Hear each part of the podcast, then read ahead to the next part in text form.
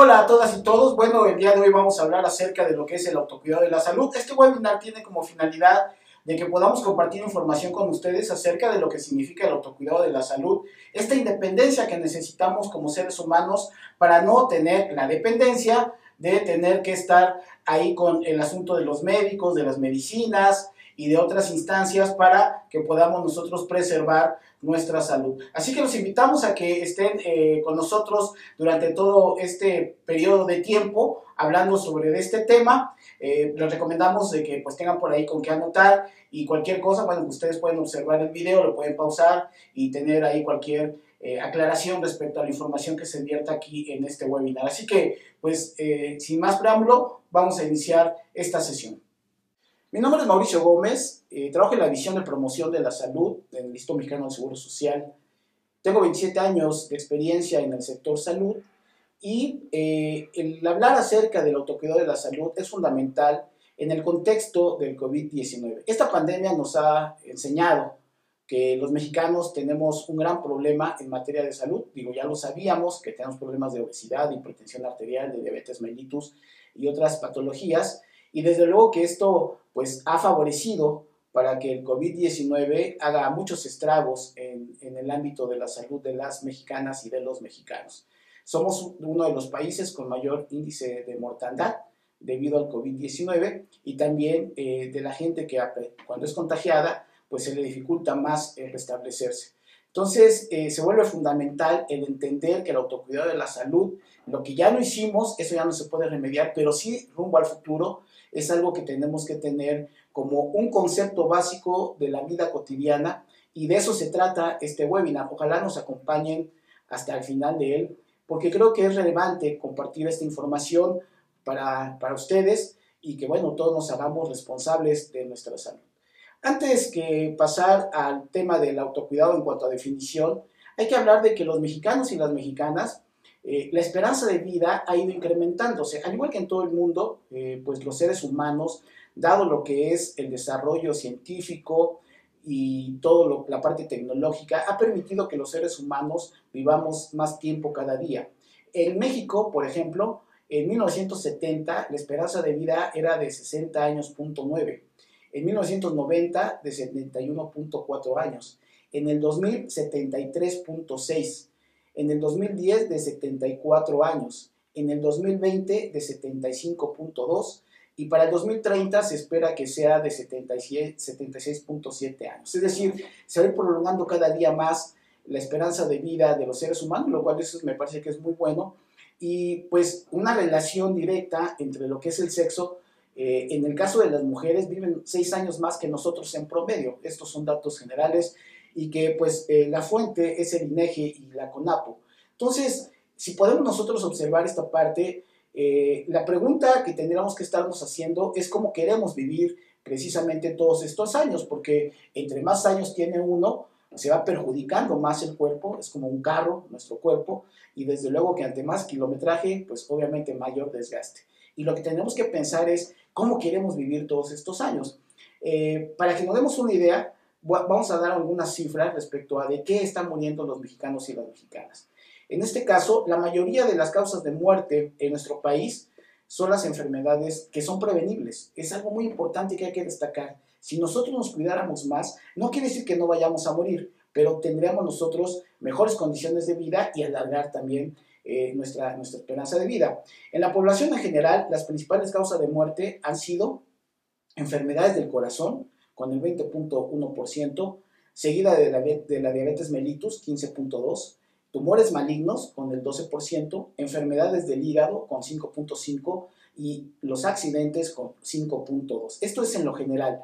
Ahora, eh, desde luego que hay una diferencia entre hombres y mujeres. ¿De qué están muriendo los hombres? En este caso, las cinco primeras causas de muerte en hombres son las enfermedades del corazón con el 20.1, diabetes mellitus con, con 14.1, tumores malignos con el 10.8, enfermedades del hígado 7.6 y en el caso de los hombres, pues el 7.3 a través de lo que son homicidios. Si nosotros nos damos cuenta, estamos en un México violento en donde desde luego que los homicidios eh, pues han generado una gran mortandad en nuestra población mexicana. Todos estos datos que estoy dando tienen como fuente el Instituto Nacional de Salud Pública.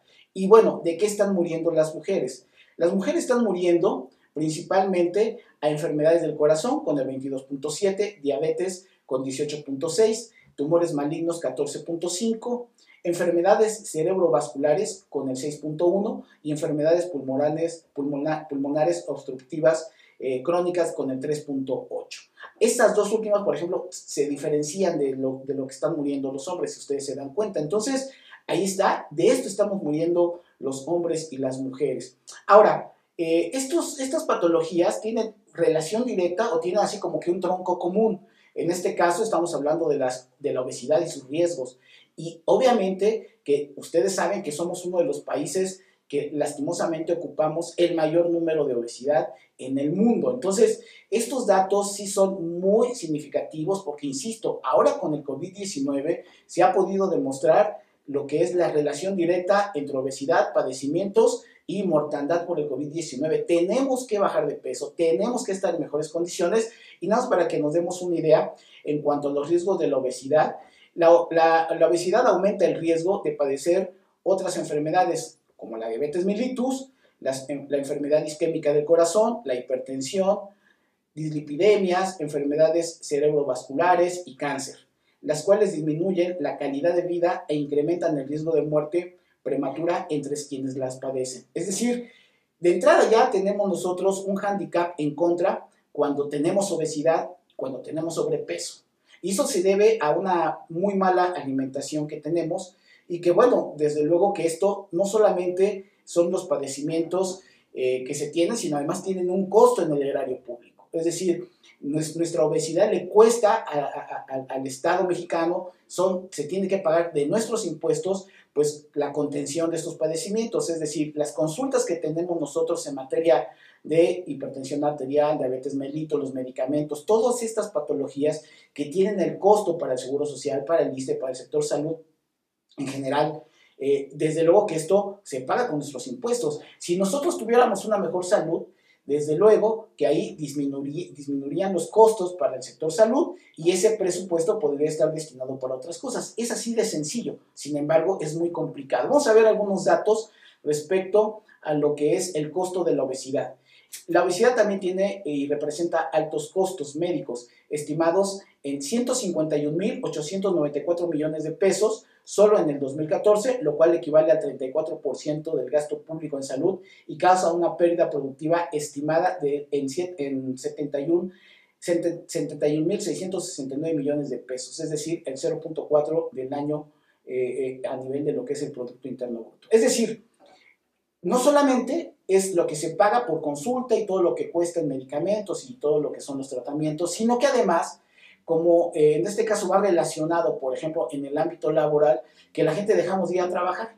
Y esto, pues obviamente tiene consecuencias en lo que es eh, el costo en materia de lo que significa la productividad. Entonces, es muy complicado, es muy complicado el que tengamos un pueblo enfermo.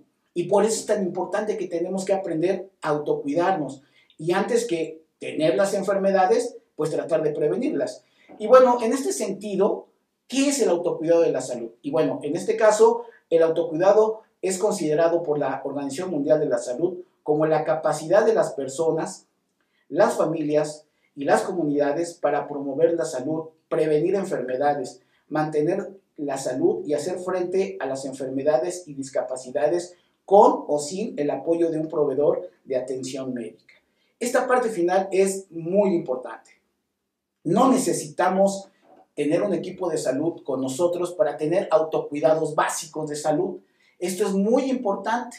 Y ahorita vamos a hablar de las primeras acciones del autocuidado que nos enseñan. Es decir, en este caso, ¿quién no reconoce que las primeras prácticas de autocuidado son enseñadas por nuestras familias y escuelas? Por ejemplo, el cepillado de dientes, el lavado de, de manos, y medidas de seguridad como atravesar las calles con precaución. Quienes tenemos, hemos tenido hijos, por ejemplo, les enseñamos a no meter un pasador en los contactos de luz. Es decir, esos son autocuidados básicos. Cuando tenemos nosotros accidentes en casa con los menores, la responsabilidad no son de los menores, la responsabilidad son de los adultos. Por ejemplo, si dejamos a los niños con juguetes a un bebé de dos años, que todos los bebés, todos se meten a las bocas, porque la manera como ellos conocen es muy, muy claro. Ellos para poderse alimentar los bebés, ¿qué hacen? Succionan. Es a través de su boca como se llevan el alimento. Por lo tanto, ellos todo lo que encuentren se lo van a echar a la boca. Si nosotros dejamos, por ejemplo, canicas de un niño mayor de 6 años, 7 años que ya juega canicas, y la dejamos a disposición del bebé, se las va a echar a la boca. ¿Y qué va a pasar? Se puede ahogar. Bueno, esos son autocuidados básicos de la salud, en donde los padres, primero, evitan que haya accidentes, pero adicionalmente se les enseña, como conforme va pasando la vida de los bebés, a, infantes y adolescentes, a que se autocuiden de cosas básicas. Pero ¿en qué momento dejamos de tener esas conductas protectoras para impedir que sucedan cosas en contra de nuestra salud? Y bueno, en este caso, ¿Qué es lo que sucede? Las personas cuando desarrollan prácticas de autocuidado que se transforman en hábitos. Esto es muy importante. Cuando nosotros enseñamos, nos enseñaron a lavarnos los dientes, lo que aspiran los papás es que sí, durante unos días, unas semanas o unos meses, incluso hasta años, están todos los días. ¿Ya te lavaste los dientes? ¿Ya acabaste de comer dulces? Lávate los dientes. ¿Por qué? Porque tiene consecuencias en nuestra dentadura. Bueno, la idea es que se formen hábitos y que lo hagamos ya, sin pensarlo. Termino de, desayunar, me lavo los dientes. Termino de comer, me lavo los dientes. Termino de cenar, me lavo los dientes. Y estas actividades son medidas por la voluntad, son actos deliberados y racionales que realizamos muchas veces sin darnos cuenta siquiera. Se han transformado en parte de nuestra rutina de vida, es decir, se han automatizado. Por ejemplo, eh, durante mucho tiempo en este país, en México, ante la falta de agua, la gente no se bañaba todos los días. La gente se bañaba cada ocho días. ¿Sí? Bueno, pero la parte de la higiene significa que tenemos que bañarnos todos los días. Y en algún momento aprendimos a hacer que nos bañáramos todos los días. Todavía hay muchos problemas de agua, por ejemplo, en, en, este, en demarcaciones como Iztapalapa, en la Ciudad de México, pero también en zonas rurales, en otras partes de México, en donde al no llegar el agua la tienen que cuidar y muchas veces eso impide que se vayan todos los días, por ejemplo. Sin embargo, ya se ha generalizado en el país que tenemos que cuidarnos y tenemos que hacer eso. Otra de las medidas, por ejemplo, nos han enseñado que no debemos tomar agua sin hervir o sin ponerle gotas de, este, desinfectantes. Es decir, todas estas conductas son muy importantes para mantenernos saludables. Pero la pregunta obligada que debemos de hacernos es, cómo queremos vivir todos esos años con buena o mala calidad de vida. Es decir, si nosotros sabemos que vamos a, durar muchos años, en promedio de lo que les comentaba, ¿qué es lo que tenemos nosotros como visión? ¿Cómo me quiero ver? Miren, la gente que tiene diabetes mellitus, eh, que es una gran parte de la población, eh, nos encontramos con que muchos de ellos dicen, ya me de morir. Y siguen comiendo eh, sin ton son, ¿no? Eh, como venían en su, en su vida ordinaria antes de la diabetes, y desde luego que eso empeora su calidad de vida porque se van a sentir mal. Olvídense ya del gasto médico, olvídense ya del consumo de medicamentos. Se va deteriorando tanto su, su organismo que empieza a dar problemas de visión, que luego pasan incluso a perder eh, miembros, como pueden ser alguna pierna o ambas piernas o algún brazo. Es decir, ¿cómo me veo en ese futuro? La gente que fuma, por ejemplo a pesar de que saben que se está llenando sus pulmones de, humo y que eso puede tener consecuencias de cáncer y que pues tienen ya ilustrados incluso pulmones de personas que lo exhiben, este, la parte médica, decir, mira, este es un pulmón sano y este es un pulmón que ha fumado durante años y que está todo negro, todo ahí cancerígeno, pues de todas maneras la gente ha decidido seguir este, fumando o un alcohólico con la cirrosis del hígado. Es decir, cómo nos queremos ver en ese sentido y es ahí donde entra esta parte de la conciencia porque nosotros tenemos que entender que eh, tenemos que autocuidarnos de la salud. Y otra pregunta que tenemos que hacernos es, ¿por qué nos cuesta trabajo autocuidarnos? Pasemos ahí. ¿Por qué nosotros nos cuesta tanto trabajo cuidarnos? Y en este caso, una pregunta adicional sería, ¿tenemos o no información que nos indique que debemos autocuidarnos para que nuestra salud esté en mejor condición? Miren, eh, es muy importante que entendamos que la responsabilidad de la salud es nuestra, no es del médico, no es de mi familia. Es decir, mi organismo, mi cuerpo, lo tengo que cuidar yo. No le puedes, hagan de cuenta como un carro, insisto, en esa analogía. El carro, pues sí, lo puede venir a arreglar el mecánico, pero finalmente quien tiene que cuidar el carro, quien tiene que estar observando si tiene aceite o si tiene agua, si está encendiendo bien, si tiene todo el sistema eléctrico funcionando bien, es uno, porque es su carro. No es el carro ni del vecino, ni de la familia, ¿no? ni del mecánico. Entonces, es lo mismo que pasa con el cuerpo. Nosotros tenemos que hacernos responsables precisamente de, este, de, de, esta, de esta parte que es eh, pues lo primordial, es decir, existimos en nuestro cuerpo, ¿no? Entonces tenemos que cuidarlo. Y la pregunta que tendríamos en este caso que reafirmar es, ¿tenemos información suficiente de lo que significa el autocuidado o no? Y sí, en este país la verdad es que el 80% de la población vive o vivimos en ciudades, un 20% en las zonas rurales. Vamos a partir del hecho de que en zonas rurales es más complicado darles información. El 80% de la población que vivimos en las ciudades, que si nosotros sacamos una relación de más o menos 130 millones, 127 millones de mexicanos que somos, y estamos hablando del 80%, más o menos 90, 95 millones de personas, sí contamos con información básica.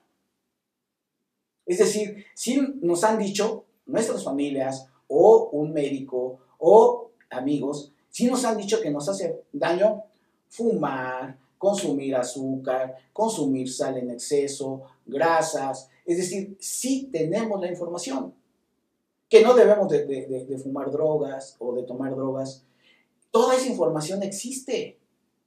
Pero entonces, ¿por qué no eh, nos autocuidamos?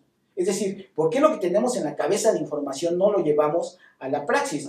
Y eso es un asunto muy importante porque pareciera ser que tenemos que preguntarnos, porque nos autodestruimos y somos incapaces de tener estilos de vida saludables.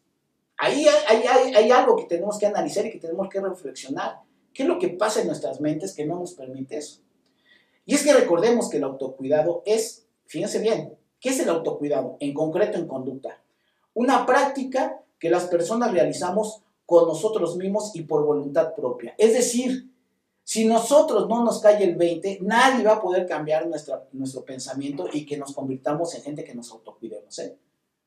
Es simple y sencillamente la responsabilidad de uno de tener claro, insisto, cómo me veo en el futuro, cómo cuido mi cuerpo para que esté saludable y que la calidad de vida, de vida que tenga en el futuro sea la más cordial. Implica una responsabilidad individual en las decisiones que tomamos y acciones que emprendemos. Fíjense bien, repito, implica una responsabilidad, responsabilidad individual en las decisiones que tomamos y acciones que emprendemos. Entonces, quien tiene la decisión de cómo quiere estar, somos nosotros. No es nuestra familia, no son los médicos, no es la sociedad, no es el gobierno. Nosotros somos los que tenemos la responsabilidad en cuanto a nuestra toma de decisión.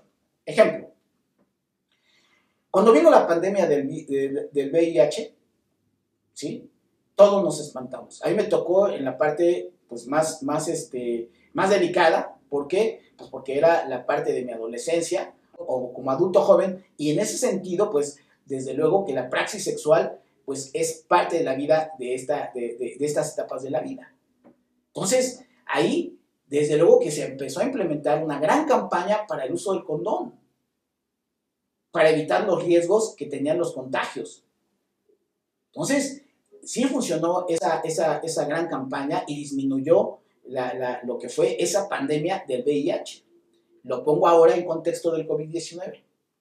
El gobierno, bueno, los gobiernos a nivel mundial y el gobierno de México se ha cansado, se ha cansado de decirnos una y otra vez que nosotros nos cuidemos, se ha cansado de decirnos que tenemos que tener una sana distancia.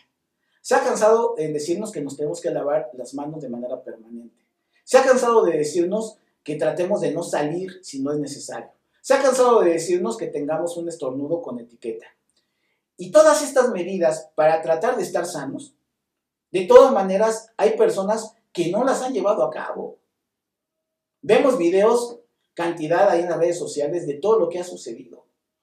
Entonces, las decisiones se transforman en problemas de conducta que tienen como reflejo problemas de salud. También nos permite identificar comportamientos que nos preparen mejor para el día a día y nos ayuden a mantener y a mejorar la salud, que es lo que estamos platicando, y está relacionado con el estilo de vida. ¿Por qué? Porque si yo en este momento tomo decisiones en relación a tener una vida saludable, se genera un estilo de vida porque se hacen hábitos, es lo que estábamos comentando. Ahora, es muy fácil poner muchos pretextos. La verdad es que lastimosamente, y lo tengo que decir con toda la apertura, desde la visión de la psicología, la verdad es que somos un pueblo que nos encantan los pretextos. O sea, sí es doloroso y tenemos que reconocernos, pero insisto, desde el ámbito de la psicología, para resolver un problema tenemos nosotros que identificar el problema y decirlo tal cual. Y somos un país en donde nuestros ciudadanos ponemos pretextos una vez y otra vez y otra vez. Y los más comunes que usamos, por ejemplo, palabras que ustedes seguramente han escuchado, de algo me de morir. Ya, cualquier persona que ya está enferma, en ese momento es que de algo me de morir, entonces voy a seguir en la ruta que venía desempeñando. No tengo tiempo para hacer ejercicio. Como si el ejercicio requiriera consumir 4, 5, 6 horas. ¿no? Esa es una, uno de los también de las clásicas respuestas. Cuesta muy caro alimentarme, alimentarme sanamente.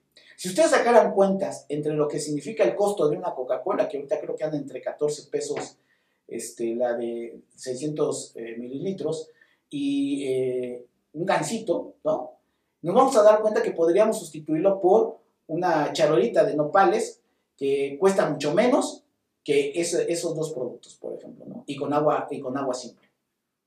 Pero, ¿qué, es lo que hemos eh, encontrado? Que pues la gente ya nos acostumbramos a los productos chatarra, creemos que son más baratos y entonces descalificamos los productos eh, eh, saludables pensando que son más caros. Entonces, ese tipo de pensamientos son los que vamos nosotros pretextando precisamente para no ser y no tener estilos de vida saludables. Pasará lo que tenga que pasar, me cuide o no, dejándole a la parte divina la suerte de si me, me llega a dar o no una enfermedad. Así nos las gastamos los mexicanos, ¿eh? Cuando tenemos ya las patologías, luego decimos, Diosito, Virgencita, ayúdame. Pero ya pues está la patología. Entonces, son asuntos que hay que reflexionar. La vida se vive una sola vez. Entonces es así como que pues vamos a vivirla como tengamos que vivirla y no importa. Yo les ponía el ejemplo de lo del VIH, ¿no? Pues sí, se tiene que uno ponerse a, analizar, eh, eh, a, reflexionar respecto a este tipo de situaciones. Me la juego, me aviento en una suerte de esta naturaleza, bueno, ahí están los riesgos, ¿no? Y es mi decisión. No tengo para hacer, no tengo ropa para hacer ejercicio, como si el hacer la activación física requiriera este, la ropa especial. Miren, yo he trabajado, insisto, en seguro social, el sector salud, y una parte de mi vida laboral la, trabajé en el ámbito del deporte y la cultura física del IMSS. Entonces, pues me, soy experto en esa materia eh, y la situación es que eh, cuando uno analiza cómo en enero y febrero se llenan los gimnasios de suscripciones, en donde después de que venimos del puente de Guadalupe Reyes, y ya nos comimos y nos bebimos todos los que nos teníamos que comer y beber, nos surge la culpa y entonces, ahora sí, en enero me voy a poner al 100 y ahora sí, y van y se inscriben a los, a los gimnasios. Ah, pero para los gimnasios, digo, hay mensualidades desde mil pesos hasta de 5 mil, 6 mil pesos, depende de la calidad de, los gimnasios, y pagan incluso por adelantado todo un año, ¿no? Una membresía porque van a aprovechar las promociones. Y además van y se compran tenis de 2 mil pesos, de 1.500 pesos, unos pants de, las, de, hasta de 3 mil, 4 mil pesos, y están listos. Para entonces, ahora sí, ponerse en forma. No pasa ni una semana, ¿sí? máximo dos, y ya abortaron. Y todo el dinero que invirtieron ya se fue. Precisamente porque no se entiende que la, práctica de la activación física, del ejercicio físico o del deporte, pues desde luego que no tiene que ver con una inversión, es una cuestión de actitud respecto al asunto. Entonces, son situaciones que aquí, pues sí queremos comentarlo, porque va a, quedar muy claro con esta presentación de en dónde está el asunto, ¿no? Porque, y bueno, ¿por qué usamos esos pretextos? Es una evasión para no enfrentar la realidad y evitar la frustración por no poder autocuidarnos, sería la pregunta. Repito la pregunta. ¿Es una evasión para no enfrentar la realidad y evitar la frustración por no poder autocuidarnos? Sí, yo digo que sí. En realidad lo que hacemos es poner ahí una barrera psicológica tratando de que los pretextos nos lleven a evadir nuestra responsabilidad. Porque para lograrlo se requeriría independencia, disciplina, compromiso, perseverancia, motivación principalmente. Y eso lo vamos a ver ahorita. Así que vamos a platicar sobre estos valores que se tienen que tener, estas conductas que se tienen que tener precisamente para poder llevar a cabo un autocuidado de la salud. Pero antes de hablar de estas conductas, de estos valores importantes, eh, vamos a hablar acerca de cuáles son los estilos de vida saludables que están relacionados para estar en mejores condiciones. Hay, este, en este caso, cinco muy básicos, que regularmente en toda la literatura se habla de ellos como estos estilos que nos van a permitir tener una vida mucho mejor. En primer término, la alimentación saludable. Y la alimentación saludable, insisto, no es cara, se tiene que concebir de manera distinta. Miren, la gente, pues nos educaron en este México, lamentablemente, en donde un niño gordito, ah, está bien alimentado. Si recuerdan, ¿no? Nuestras mamás es así como que te tienes que comer todo lo que está en el plato y ya nos echaron casi la mitad de este medio kilo de arroz, ¿no? Entonces, e, esa visión que tuvieron durante muchos años nuestros abuelos, nuestros padres, de que el estar con unas comidas abundantes era lo más saludable, pues se tiene que desechar. Porque no solamente era la abundancia, sino además el tipo de alimentos, en donde regularmente estaban con comidas muy fritas, con mucho aceite, con muchos azúcares, ¿sí?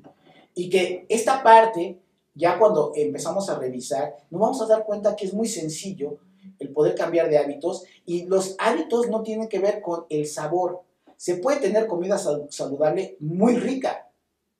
Una de las partes que yo siempre invito a la gente es a que vean lo que es la dieta de la milpa, en donde pues se consume pues lo que tradicionalmente en este país se produce, que son los nopales, los hongos, las calabazas, este, el aguacate, todo ello, y que se pueden hacer muchísimos platillos muy ricos, pero que son saludables y que no son caros. Entonces, ustedes pueden buscar ahí en YouTube eh, o, en, Google, vean ustedes lo que es la dieta de la milpa y van a encontrar infinidad de platillos muy ricos, muy sabrosos y de bajo costo. Otro de, los, de, las partes importantes para tener estilo de vida saludable es la activación física y el movimiento corporal. Insisto, no se necesita una inversión para ello. Caminar todos los días, 30, 40 minutos, es suficiente. Ahora, si somos más jóvenes, desde luego que tenemos que tener pues la práctica de algún deporte o de algún otro tipo de, actividad, de, activación física. Por ejemplo, ahorita con el COVID-19 es muy recomendable que agarremos nuestra bicicleta y nos traslademos a donde queramos con la bicicleta. Imagínense nada más que este, este país se convirtiera en todas sus grandes urbes con este, el uso de la bicicleta como en Holanda, por ejemplo, ¿no? De entrada, sería un ahorro económico, tendríamos una vida más saludable, eh, y evitaríamos en este momento el contagio del COVID-19 en el transporte público. Entonces, la práctica de la activación física es importante. Fuera el sedentarismo, no podemos estar todo el día sentados, acostados. Tenemos que tener activación física. El sueño también es otra conducta importante. El sueño es vital porque ahí se hace una nueva reestructuración de nuestras células. Es decir, nos permite que el cuerpo se desintoxique y que se generen nuevas células. Por eso es tan importante el sueño, descansar bien. Un descanso entre 6 y 8 horas es lo que recomiendan los especialistas. Entonces, el sueño es un sueño reparador que tenemos nosotros que garantizar que se dé todos los días.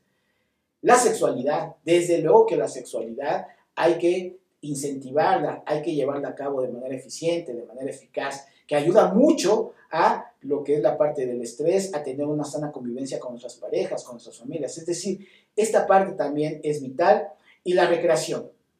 No todo en la vida es trabajo, se necesita el trabajo para ganar dinero, sí, pero se necesita tiempo para tener recreación.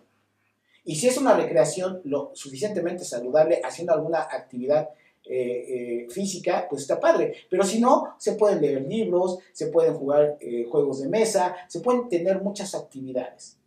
Pero tengo que tener claro que estos estilos de vida saludable van a ser muy importantes. Y ahora vamos a hablar, sí, de esta parte que es la más dolorosa de esta, de esta conversación, que son las conductas y los valores que se tienen que tener y que lamentablemente los mexicanos y las mexicanas no tenemos. Uno de ellos, principalmente como se dijo en, eh, en la definición de autocuidado de la salud, es la independencia. Híjole, me da mucha tristeza tener que decirlo, pero somos un pueblo dependiente. Es increíble la dependencia que tenemos ante los gobiernos. Es increíble la dependencia que tenemos hacia nuestros padres. Es, analicemos cómo somos. Nos gusta ser dependientes de los médicos. Yo conozco gente de la tercera edad o gente que tiene problemas de diabetes mellitus que durante prácticamente tres semanas se la pasan comiendo todo, tienen eh, desestabilización en su, en su glucosa, pero una semana antes de ir con el médico dejan de comer este, mal, empiezan a comer más o menos bien para que no los regañe el médico. Háganme ustedes el favor.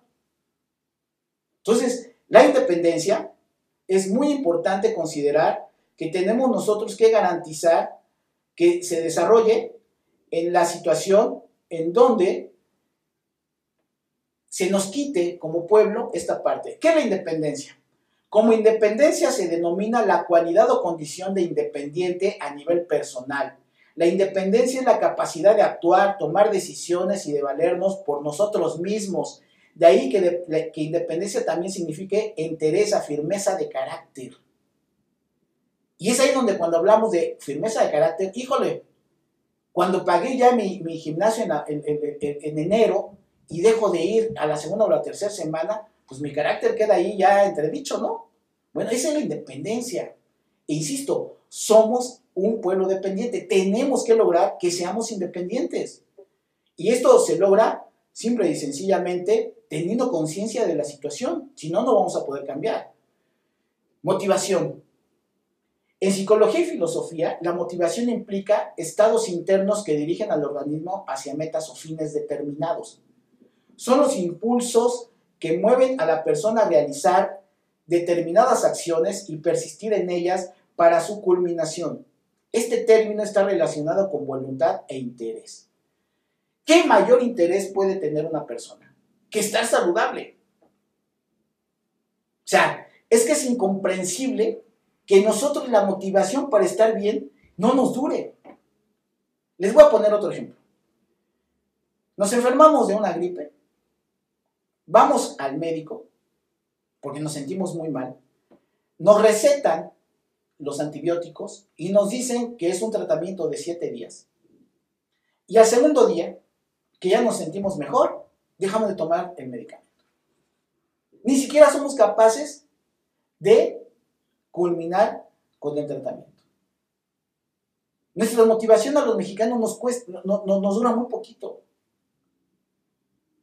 A ustedes seguramente les ha pasado que empezamos con, voy a hacer la dieta de la luna, y voy a hacer la dieta del sol, y voy a hacer tal dieta.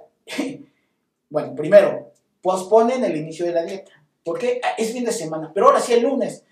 Somos un pueblo en donde los lunes están marcados para todo. O sea, no soy alguien que pueda decir, ahorita, a partir de hoy voy a tener ya mi dieta. No, pospongo la decisión hasta el lunes.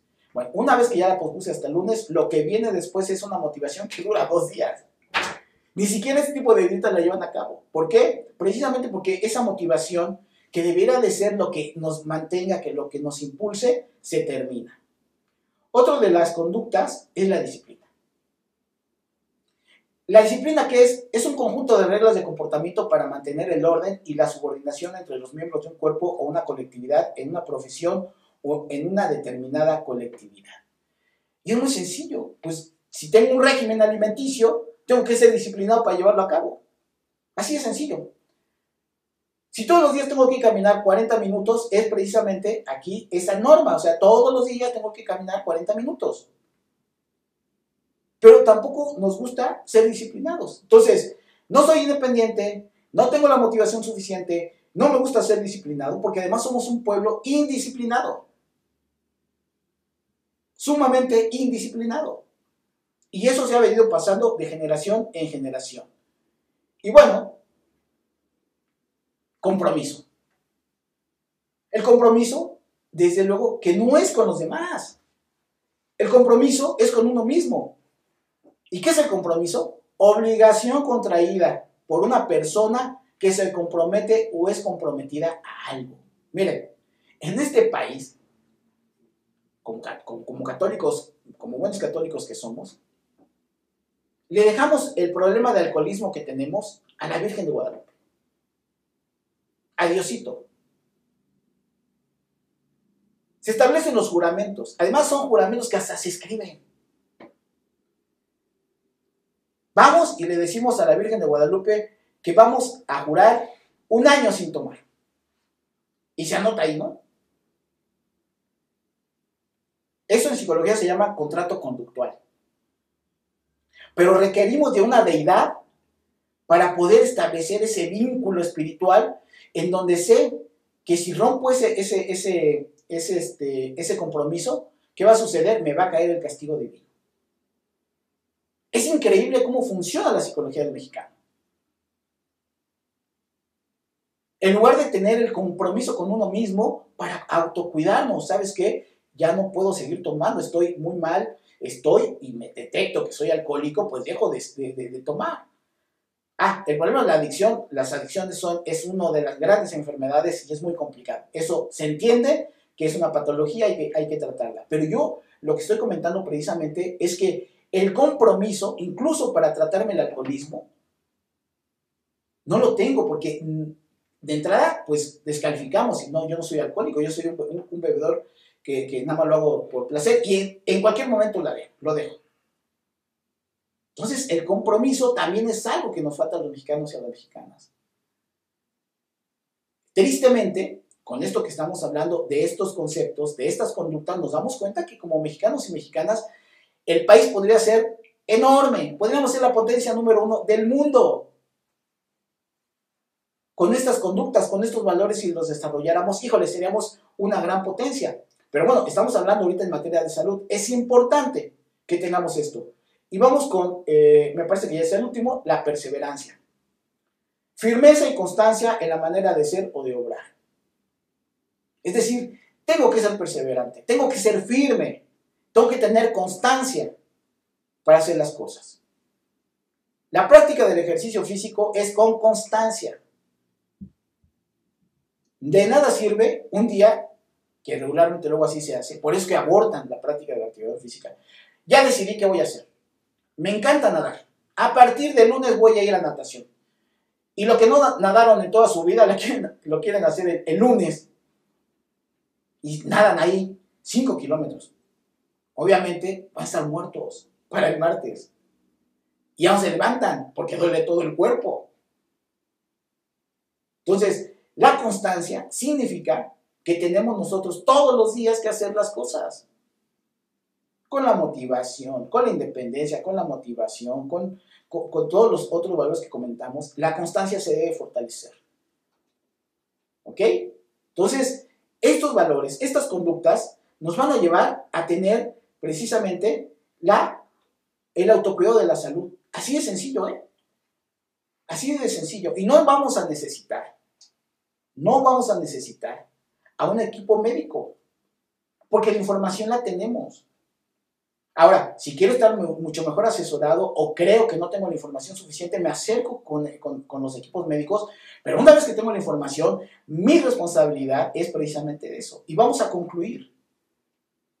Como conclusión, a nadie le va a importar más nuestra salud que a nosotros mismos. Entonces, si yo soy el jefe de familia, sea hombre o sea mujer, si yo no estoy bien, en mi dinámica de mi familia se va a entorpecer todo. ¿Por qué? Porque al estar yo enfermo, puedo quedarme sin trabajo o puedo dejar de ir a trabajar y eso va a repercutir en materia económica y eso va a tener una repercusión, obviamente, en el sistema familiar. Si yo estoy mal, si yo no estoy haciendo las cosas bien, eso es lo que le voy a enseñar a mi prole.